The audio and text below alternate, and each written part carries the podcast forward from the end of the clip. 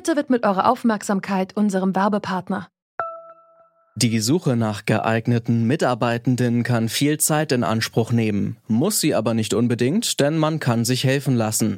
Zum Beispiel mit den Premium-Stellenanzeigen von Indeed, denn damit wird eure Stellenanzeige in der Suche sichtbarer und Bewerberinnen und Bewerber werden schneller auf euch aufmerksam. Indeed schenkt euch jetzt 75 Euro Startguthaben für eure Premium-Stellenanzeigen. Klickt dazu auf den Link in den Show Notes. Es gelten die AGB.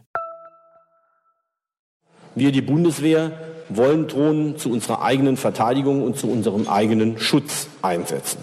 Denn den Zweck für den Einsatz von bewaffneten Drohnen sieht das BMVG und die Bundeswehr gerade im verbesserten Schutz unserer Soldatinnen und Soldaten im Einsatz. Für General Eberhard Zorn, für den ist die Sache klar. Die Bundeswehr braucht bewaffnete Drohnen.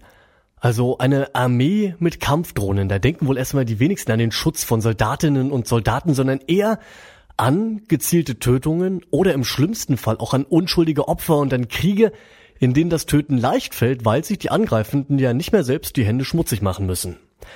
Aber trotzdem, die Bundeswehr will sie haben, die Kampfdrohnen und die Union, die will sie auch schon lange geben. Nur die SPD, die hat sich da immer quergestellt bis vor ein paar Tagen. Da hat sich nämlich die SPD-Wehrbeauftragte Eva Högel zu Wort gemeldet und, schau hin, sie hat sich für den Einsatz bewaffneter Drohnen bei der Bundeswehr ausgesprochen. Es sieht also tatsächlich so aus, als würde die Bundeswehr Kampfdrohnen kriegen. Aber ist es wirklich eine gute Idee? Das fragen wir uns heute. Es ist Freitag, der 23. Oktober 2020. Ich bin Till Schäbitz. Moin.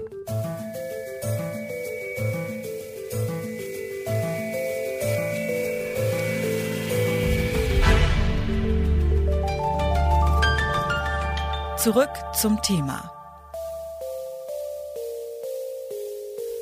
Die Black Hornet wiegt gerade mal 18 Gramm. Das ist mal im Vergleich nicht mal so viel wie eine Packung Taschentücher, aber bei der Bundeswehr, da sind bei weitem nicht alle Drohnen so klein und niedlich. Die größte zum Beispiel, die heißt Heron 1 und ist praktisch ein kleines Flugzeug. Die ist 8 Meter lang, 16 Meter breit und wenn nötig, kann sie über einen ganzen Tag lang in der Luft bleiben. Aber bei allen Unterschieden, eins haben alle Bundeswehrdrohnen gemeinsam, Sie dürfen überwachen, aber nicht schießen. Einer, der will, dass das auch so bleibt, ist der Vizeparteichef der Linken, Tobias Pflüger. Die zentralen Argumente dagegen sind, dass damit ein offensives Waffensystem angeschaffen wird, mit dem die Einsatzschwelle insgesamt sinkt. Und es ist so, dass bewaffnete Drohnen auch die Türe öffnen hin zu automatisierten Waffensystemen. Und wir deshalb sagen, man sollte jetzt die Büchse der Pandora nicht öffnen und keine Bewaffnung von Drohnen einführen. Aber das sehen eben nicht alle so. Im Parlament, da sind neben der Linken nur die Grünen kategorisch gegen einen Einsatz von bewaffneten Drohnen. Am längsten und am entschiedensten dafür hingegen ist die Union. Und der verteidigungspolitische Sprecher der CDU-CSU-Fraktion im Bundestag, Henning Otte heißt er, der hat sich da im Bundestag auch klar zu positioniert. Braucht die Bundeswehr bewaffnete Drohnen? Ja oder nein? Wir sagen als CDU, CSU Bundestagsfraktion ganz klar Ja, meine Damen und Herren. Die Union, die argumentiert vor allem aus einem Grund für den Einsatz bewaffneter Drohnen. Sie sollen die Soldatinnen und Soldaten im Ausland schützen. Und Henning Otte, der beruft sich da auch auf Erfahrungen, die er gemacht hat, als er die Bundeswehr in Kundus in Afghanistan besucht hat. Und die Soldatinnen und Soldaten vor Ort, die hätten ihm da erzählt, wofür sie diese Kampfdrohnen brauchen.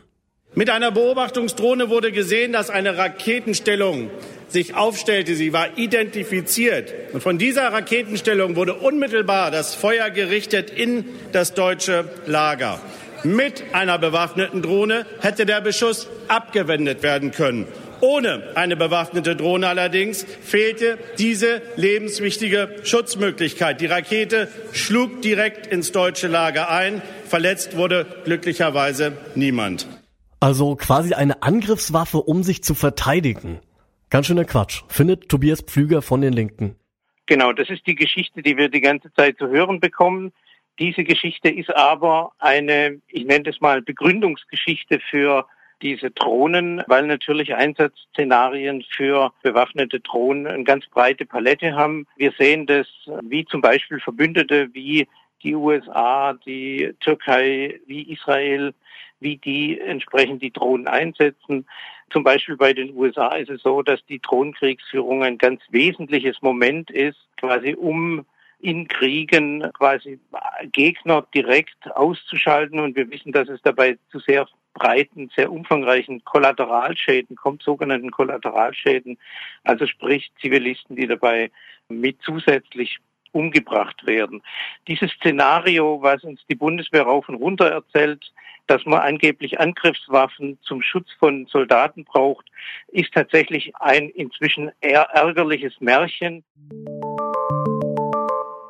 Ihr habt es gemerkt, politisch ist die Frage ziemlich umstritten. Die einen sagen ja, die Bundeswehr braucht bewaffnete Drohnen, damit die Soldatinnen und Soldaten im Ausland besser geschützt sind.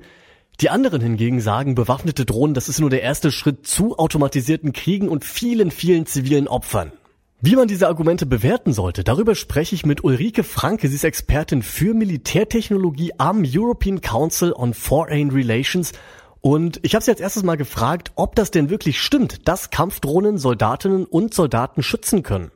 Es ist tatsächlich so, dass bewaffnete Drohnen, so wie die Bundeswehr sich das vorstellt, helfen können, Truppen zu begleiten. Das machen auch jetzt unbewaffnete Systeme schon, zum Beispiel in Afghanistan. Und falls es dann zu einem Angriff kommt, einem Hinterhalt beispielsweise, könnten diese bewaffneten Drohnen dann eingreifen. Wobei ich sage immer, die bewaffneten Drohnen könnten eingreifen. Es sind natürlich die Piloten, die Operateure dieser ferngesteuerten Systeme, die da dann letztendlich ähm, eingreifen könnten und würden. Sie haben geschrieben, dass das öffentliche Bild von bewaffneten Drohnen verzerrt ist, weil ja immer wieder die so als Kriegsroboter dargestellt werden. Aber wir müssen ja schon noch mal drauf eingehen. Das sind schon Waffen, mit denen gezielt Menschen getötet werden können, auch wenn es jetzt nur in sehr vereinzelten Fällen passiert. Kann man da nicht trotzdem eigentlich gar nicht vorsichtig genug sein, was so den Umgang mit denen angeht? Ähm, natürlich. Also mein, mein Argument ist, dass die Diskussion insbesondere in Deutschland über bewaffnete Drohnen so ein bisschen gefangen ist zwischen Hype und Hysterie, zwischen Amerika-Kritik und Antimilitarismus. Ähm, natürlich sind das militärische Systeme. Das sind Systeme, die eingesetzt werden, ja, wie Sie sagen, um, um Menschen potenziell zu töten. Das ist aber natürlich genauso der Fall mit anderen militärischen Systemen. Also wenn es darum geht, was soll die Bundeswehr anschaffen, ähm, dann ist das eben eine Normalfall. Fall und ähm, insofern nicht so erstaunlich. Aber natürlich muss man damit vorsichtig sein. Es ist nur wichtig zu betonen, wir sprechen in diesem Zusammenhang oft über Roboter, auch über Killerroboter die aktuelle Generation von Drohnensystemen, also auch diese Heron TP, das ist das System, was die Bundeswehr jetzt einkaufen will und bewaffnen will, das sind ferngesteuerte Systeme, die sind nicht autonom. Wir haben da immer einen oder mehrere ähm, Piloten und Operateure dahinter sitzen.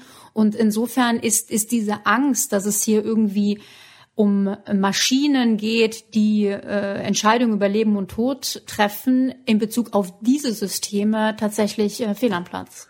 Ja, so ein Hauptkritikpunkt der Gegner von Kampfdrohnen ist ja immer, dass sie sagen, dass mit solchen Waffen die Hemmschwelle zu töten einfach sinkt. Und die sagen auch, dass bewaffnete Drohnen eben ein erster Schritt sind zu automatisierten Kriegen.